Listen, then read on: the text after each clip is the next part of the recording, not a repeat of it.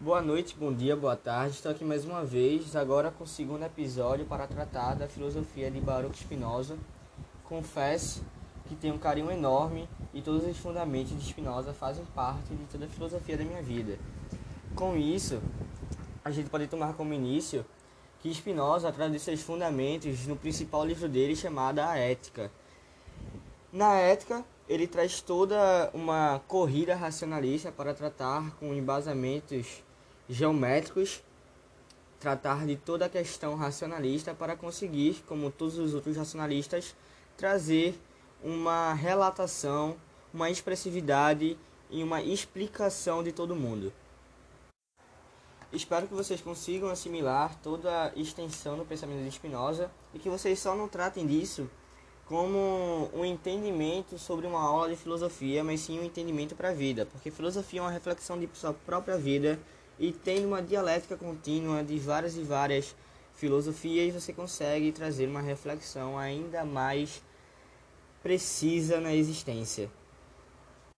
De início, a ética de Spinoza trata da formulação e definição de Deus. Daí Spinoza já vai trazer uma filosofia mini revolucionária diante de toda a história da filosofia, que é o seu pandeísmo, a sua afirmação de que tudo é Deus, tudo que existe, portanto, é Deus, a natureza é Deus, tudo é Deus. Daí, Spinoza vai trazer que Deus é substância, uma única substância que é criadora de si mesmo, causa de si. Ele tem liberdade porque ele cria a partir de sua própria necessidade. Com isso, essa substância vai trazer inúmeros atributos. Esses atributos vão ter inúmeras afecções que vai formular toda a nossa realidade. Com isso, Spinoza também vai tratar de um monismo. Monismo porque vai tratar de que tudo é Deus. Tudo que existe está em uma única substância. Traz dessa questão mona, de um, de um único, tudo é uma unidade. Tudo que existe é Deus e só Deus. Então é um monismo gritante diante disso. Spinoza já trata de uma afirmação muito difícil de rebater e de refutar, que é de que se existe algo em vez do nada, é Deus. Se tem algo que existe, é a substância criadora que é Deus. Se existe algo em vez de nada, de toda forma, será Deus. Se não existisse Deus, não existiria nada. E a gente nem estaria conversando aqui agora. Então essa é uma afirmação muito difícil de refutar e até que você se pega refletindo e pensando sobre ela. Com isso, Spinoza também vai trazer outra característica fundamental de toda essa formulação de Deus, que é a sua imanência. Para Spinoza, o Deus, a causa de si para si, não é essa transcendência que cria e fica fora e que é um outro ser vez da gente. Para Spinoza, o próprio mundo, tudo que existe é o próprio Deus, porque o Deus cria, é causa de si e tudo que existe se torna e é ele. Tudo é ele tudo na imanência é Deus. Deus é imanente na ótica de Spinoza. Tudo que existe está presente na substância de Deus, porque tudo que existe é Deus. Com isso ele já trata que a substância é infinita. Com isso ele trata que a substância é a única existente. Não existe outra substância além de Deus. Porque se tudo que existe existe da forma que existe, é porque está na substância, está em Deus. É Deus, portanto. De toda forma, não existe nada além de Deus. Deus é infinito. Tendo essa formulação de Deus como premissa básica, Spinoza vai tratar de teses básicas para conseguir assimilar e entender toda essa formulação de Deus. Com isso, ele vai tratar de uma tese importantíssima de que é que a gente só consegue captar dois dos infinitos atributos de Deus, que é o resistência e o res cogitans. O resistência e res cogitans que a gente viu em Descartes também e que na ótica de Spinoza a gente só conseguiria interpretar, reconhecer e ver esses dois, esses míseros dois, em meio aos infinitos atributos criados por Deus sobre toda a realidade. A gente só consegue ter o conhecimento do nosso próprio pensamento e da nossa extensão.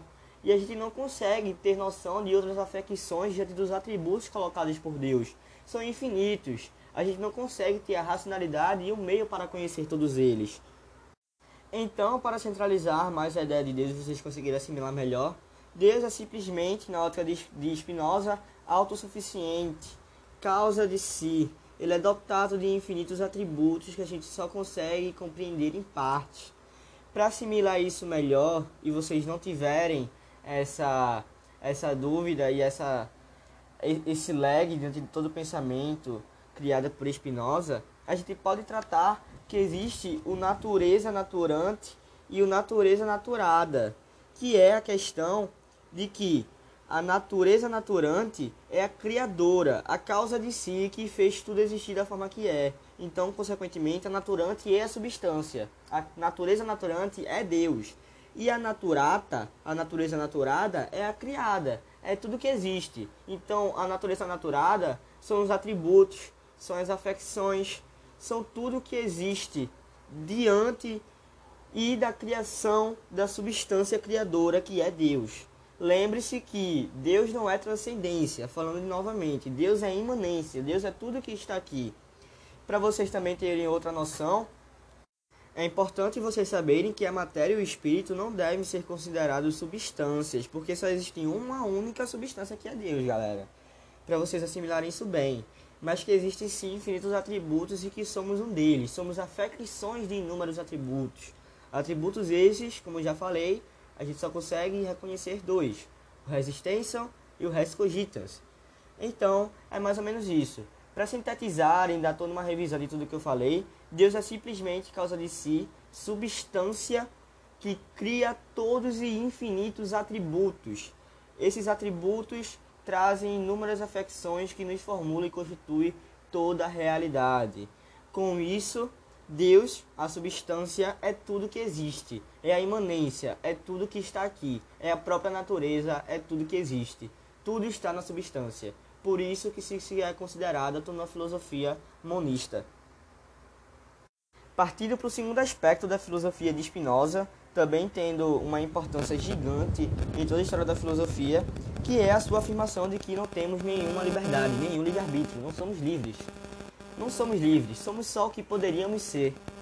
E daí, tudo isso entra em dialética a todo o pensamento do que seriam as causas sobre nossas vidas. Há muito tempo atrás se traria como certo de que a nossa finalidade era o que traria a causa sobre nossas vidas. Isso foi o que Aristóteles nos trouxe. Como Aristóteles mesmo trazia para nós de que tudo no mundo existe por necessidade e que a gente sempre vai trazer um complemento tudo existe por uma significância, tudo existe por uma finalidade, isso significa que quando a gente vive e chega ao fim, a gente teve uma finalidade, essa finalidade foi a causa de tudo ter acontecido como aconteceu. Então, isso foi o que fez nós sermos como fomos. Mas, de certa forma, a Spinoza não traz isso. Spinoza não traz que as causas estão no futuro, que nos moldaram para sermos o que somos, para que conseguimos ter uma finalidade. Não é isso. Para Spinoza, a gente está movido a milhares de redes convencionais sobre nossas vidas, as milhares de causalidades que nos formam e nos têm uma interação conosco que faz com que nós só sejamos o que poderíamos ser. Faz com que a gente se desenvolva, pense, seja o que só poderíamos ser. A gente é o que a causa nos proporciona e nos faz ser. Se a gente for parar para pensar, a gente é tudo, tudo que é hoje por causa de tudo que foi sobre nós. A gente viveu inúmeras inúmeras interações com o mundo. Essas interações no mundo nos formaram como pessoas, nos fizeram, nos fizeram ser como somos hoje, nos moldaram e tiveram toda uma acrescentação diante da nossa própria realidade. Se você tivesse uma causa na sua vida, uma interação totalmente diferente, talvez você não seria a pessoa como é hoje, você não seria a exata pessoa como é hoje. Se você morasse na China, no, no Japão, na Austrália ou sei lá, na, no, em Marrocos, você teria uma vida totalmente diferente, porque as causas sobre sua vida seriam totalmente diferentes. Então a gente só é uma soma de tudo, de tudo sobre nós. Para Spinoza, se tudo é Deus, nós também somos Deus, estamos na substância, a gente está movido a essas inúmeras causalidades que faz com que as coisas sejam só como poderíamos ser. As coisas faz com que tudo só poderia ser o que é. Não existe fuga. se eu for agora no supermercado e pegar um pão francês de vez do pão bolachão, não é porque eu escolhi, mas é porque tem toda uma causalidade, toda uma rede sobre minha vida que forma minha psique, forma minha mente, que me faz naquele momento querer escolher o pão francês de vez do pão bolachão. Sempre vai existir, não tem fuga. Não tem fuga. A gente só é o que é por conta de toda interação sobre nossas vidas. A gente só é o que é por conta de tudo que teve sobre nós. Você só é o que é porque teve a criação com a sua mãe, teve certos momentos na sua família, teve certos momentos na sua vida, teve uma certa interação, uma interação subjetiva que te formou, te acrescentou e fez você ser o que é. Pois é, para Spinoza você só pode ser o que é agora. Para Spinoza você só foi uma soma de todas as casualidades sobre sua vida. Para Spinoza, quem nega que a gente não tem livre-arbítrio, quem nega e diz que a gente tem liberdade, diz que a gente tem livre-arbítrio, diz que a gente pode escolher entre um ou outro, é uma pessoa que é ignorante. É uma pessoa que é ignorante porque não consegue enxergar todas as causas sobre sua vida que fez ela escolher tais, tais alternativas. Eu sou uma pessoa ignorante em pensar que eu escolhi entre uma pessoa X e uma pessoa Y. Se eu escolhi uma, eu, se eu escolhi uma pessoa X, é porque existe um mar de causalidades, uma rede convencional que me fez escolher aquela pessoa. Não é porque eu escolhi aquilo. Se eu, algum momento, pensei que foi da minha própria liberdade, foi, fui ignorante. Eu fui ignorante porque eu não enxerguei todas as causalidades sobre a minha vida que me fizeram escolher aquela mulher. Por exemplo. Não, não, não existe, na ótica de Spinoza, o livre-arbítrio não existe. A gente é limitado, a gente só vive pelo que as interações nos proporcionam ser. Se, sei lá, você estiver andando e uma pessoa cair no bueiro e você for ajudar ela, você não vai ajudar ela porque você teve a liberdade, o livre-arbítrio de querer fazer aquilo, mas sim porque todas as causalidades que te formaram, que faz você ser o que é, te impulsionaram e fizeram você decidir e ajudar a pessoa que caiu no bueiro. E se você não escolheu ajudar a pessoa que está no banheiro, é a mesma coisa. Teve inúmeras causalidades que você escolher aquilo. A gente não tem livre-arbítrio. É tudo, tudo só é o que poderia ser. Lembra que, como Deus é tudo, tudo está mostrado, é, colocado para a gente viver a um certo modo. A gente não pode voar. A gente não pode, sei lá, você não pode ter outro instinto de moda você não pode ter outra visão de moda. Você é uma pessoa, por exemplo, de 16 anos, que você vai ter um estilo de moda a partir de toda uma soma dos seus meios que faz com que você goste desse tipo da, da moda atual. Você é uma soma do seu tempo, uma soma do seu meio. Você é uma soma de todos os âmbitos sociais, interacionais do mundo sobre você. E você não tem, não tem total liberdade diante disso eu tô falando tais coisas como eu tô falando agora porque eu tive todo um aspecto para eu procurar filosofia e estar falando o que eu tô falando agora. Entendes? Eu tenho uma visão do que é certo e errado a partir de todo o âmbito social, interacional que eu vivo que me permite só pensar isso. Então eu tenho liberdade de, de ver tais coisas e enxergar e, e pensar e fazer. Eu só sou o que me proporciona ser. Eu só sou o que as causalidades me definem como.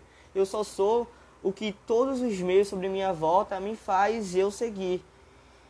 De toda forma, Spinoza trata de que é simplesmente isso. Tudo é só como poderia ser.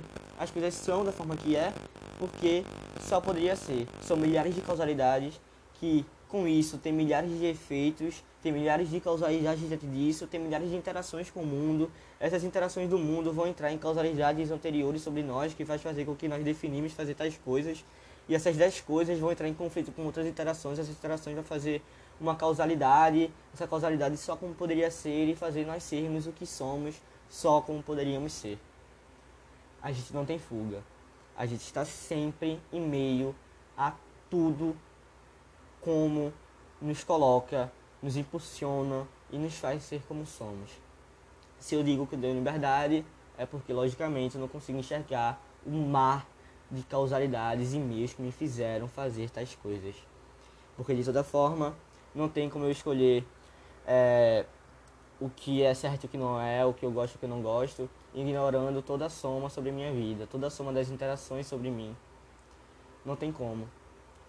Então Spinoza traz que tudo é só como poderia ser, que não existe livre-arbítrio e que o próprio Deus, nós mesmos, nós Spinoza chegou a tratar, essa é uma história engraçada, na escola jesuíta, é, Spinoza disse que Deus era o seu dedo midinho, justamente por isso, por seu, por, por seu panteísmo, por tratar que Deus é tudo, ele mesmo era Deus. Ele se concentrava em Deus, ele estava em Deus. Consequentemente, o próprio mundo, tudo nos impulsionam a viver o critério de suas interações e nos impulsionam a estar propício a viver do seu modo, a, o seu critério e a sua própria causalidade. Isso não nos gesta muita liberdade.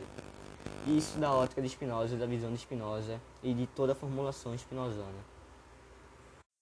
E aí você me pergunta qual é o sentido então? Que é que vale a pena então se a gente não tem liberdade, se a gente só é uma soma de todas as coisas sobre nós?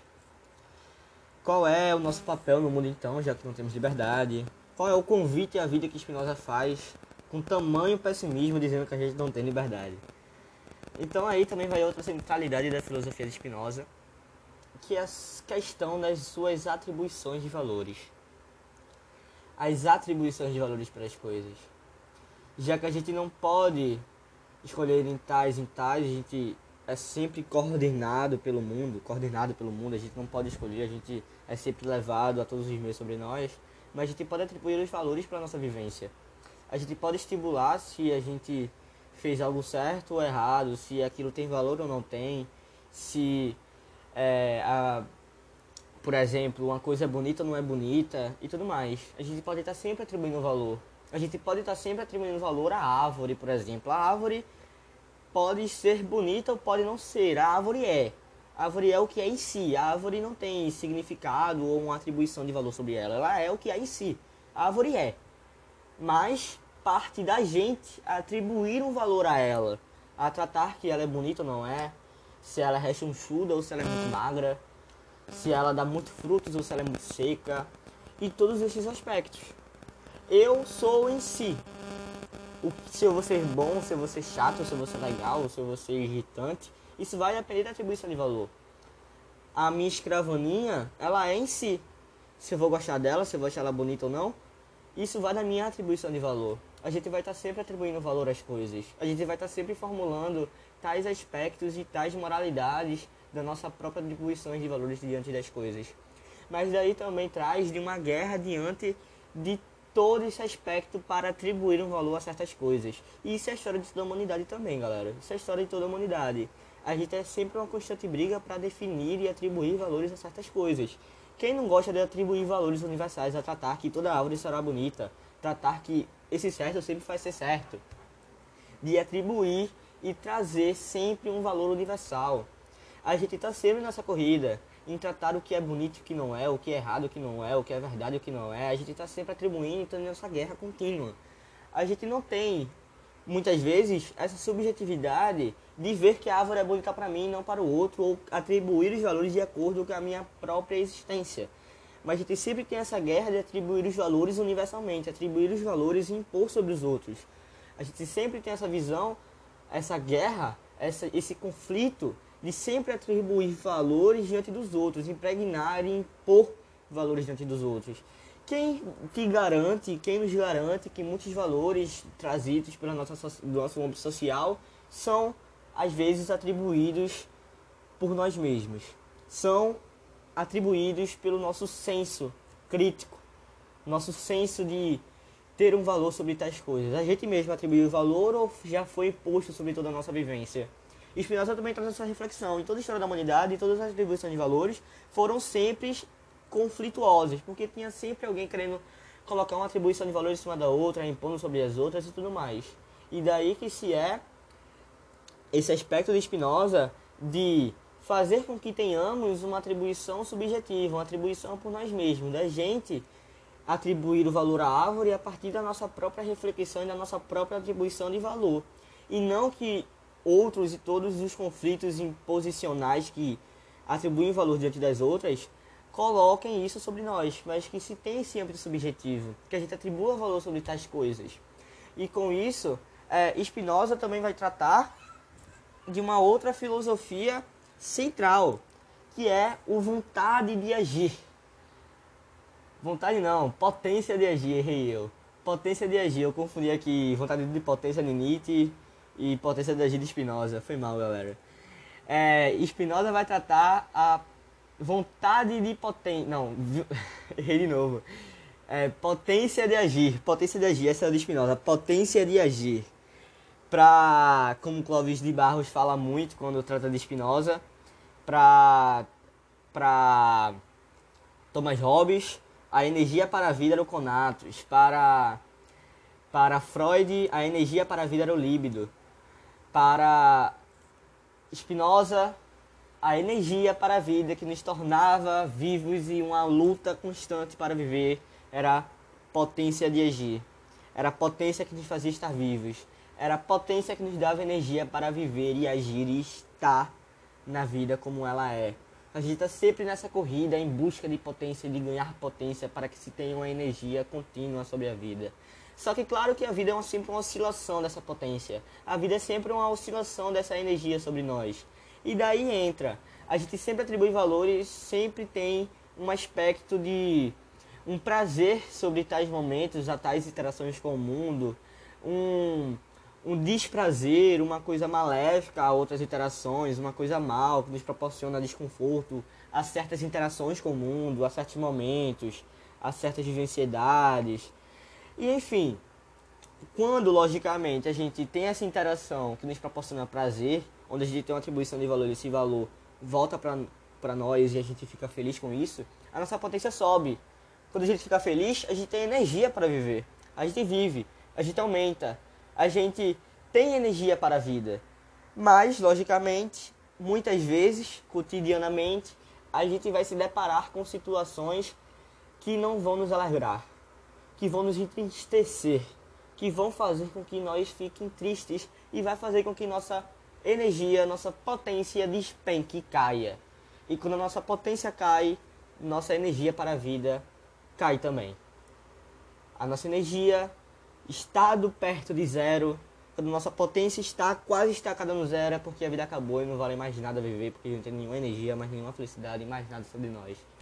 E com isso a gente vai estar sempre em busca da, da dessa potência, dessa alegrador encontro com o mundo para que consiga fazer com que nossa energia aumente, com que nossa potência aumente, com que a gente consiga estar prazerosamente no mundo, que a gente consiga ter energia para viver. Mas claro que cotidianamente a gente vive a milhares de oscilações das nossas energias diante da, das, dos meios vivenciais na qual a gente experimenta cotidianamente. A gente, sei lá, levando por, por conta no, a escola, a gente pega um ônibus lotadão, nossa potência acaba caindo porque a gente fica totalmente triste com aquilo, porque aquilo é chato e nos entristecem existencialmente. E isso faz com que nossa potência despenque um pouco. A gente vai ficar sem um pouco de energia para ver, a gente vai ficar um pouco triste. Mas sei lá, você chega na escola, conversa com o professor, tem um papo legal, conversa com, com um amigo seu e você começa a, a ter aquela brincadeira saudável, você começa a ter energia para a vida e começa a ficar feliz. E sua potência vai aumentando. E ali vale a pena viver. Você quer viver, você está feliz vivendo, você tem energia para viver aquilo cotidianamente e infinitamente. Você quer viver aquilo sempre. Sempre você quer viver aquilo. Mas, logicamente, uma hora pode tocar o sinal da escola e você pode ir para uma aula e sei lá, você pode ser péssimo em exatas e vai ser aula de matemática e a aula é extremamente chata. E daí sua potência despenca, sua energia cai. E se você consegue. É, consegue não, né? Se você tem um azar de ter outros encontros entristecedores, sua potência vai despencando e despencando e despencando. E se você continuar nessa. nessa. Nesses encontros que te fazem ter essa queda de potência contínua, você vai chegar a ter uma energia muito ruim para se viver e para se ter vida. Mas claro que toda a nossa vida é essa oscilação. Essa oscilação de ganho e perca de potência. A gente nunca pode estar ganhando potência sempre, até porque isso é impossível. A gente sempre vai se deparar com encontros entristecedores com o mundo. O mundo vai estar sempre de encontro conosco. E esse mundo muitas vezes pode nos entristecer. É impossível. É só a gente abrir o jornal hoje e ver todas as notícias ruins que a gente tem esse impacto entristecedor com o mundo e isso faz com que nossa potência acabe e despenque e caia. E também, de toda forma, por mais que a gente tenha é, encontros com mundo alegradores, isso não vai fazer com que sempre tenhamos uma potência sempre ganhando, ganhando, ganhando, ganhando energia. Não tem como. Imagina que eu amo cachorro quente, eu vou comer um cachorro quente, eu atribuo um valor ao cachorro quente absurdo, eu acho cachorro quente maravilhoso. Quando eu vou comer o cachorro quente, eu ganho potência, ganho energia para a vida e fico feliz. Mas depois eu vou comer outro cachorro quente, aquilo já não vai fazer um pouco bem, eu vou ficar um pouco enjoado de cachorro quente. E quando eu tiver no terceiro cachorro quente, eu já não vou mais aguentar cachorro quente. E aquele cachorro quente, uma vez, estava me alegrando, agora vai me entristecer e minha potência vai cair. Agora minha potência vai estar um pouco ruim, um pouco arruinada. Então a gente, sei lá, você pode estar conversando com uma pessoa muito interessante agora, essa pessoa pode estar te fazendo ganhar energia, ganhar energia. Quando você encontra com essa pessoa, você fica alegre, você tem um papo legal. E isso faz com que você ganhe potência sempre, sempre. Mas muitas vezes você pode ter essa, esse encontro com essa pessoa várias e várias vezes e vai ter uma hora que não vai ser mais um encontro novo, não vai ser mais um encontro exclusivo e isso não vai fazer com que você ganhe tamanha potência com isso. Isso vai fazer com que você às vezes se sinta chato até um pouco um pouco é, enjoado de tamanha mesmice e sua potência uma hora vai cair. Então é impossível a gente estar sempre nesse ganho de potência. A nossa potência vai estar sempre em oscilação. A nossa vida é oscilação entre ganho e perda de potência. E essa é uma sintonização muito básica que Spinoza trouxe para sintonizar e retratar todos esses aspectos importantes da nossa vida. Enfim, galera, creio que já trouxe uma simplificação básica de Spinoza. Se vocês tiverem mais interessados em Spinoza, Spinoza tem toda uma filosofia extremamente gigante, trouxe aqui os aspectos mais centrais e importantes do pensamento dele, um pensamento importantíssimo. Mas se vocês estiverem mais interessados, com dúvidas, você pode até dar uma pesquisada, dar umas lidas. Tem um, tem um site muito bom chamado Razão Inadequada, que tem vários artigos sobre Spinoza, muito bom. Se vocês tiverem alguma dúvida, vocês podem falar comigo, podem dar uma procurada maior em Spinoza e ter o prazer de ler, escutar e ouvir toda essa filosofia maravilhosa que é a de Spinoza.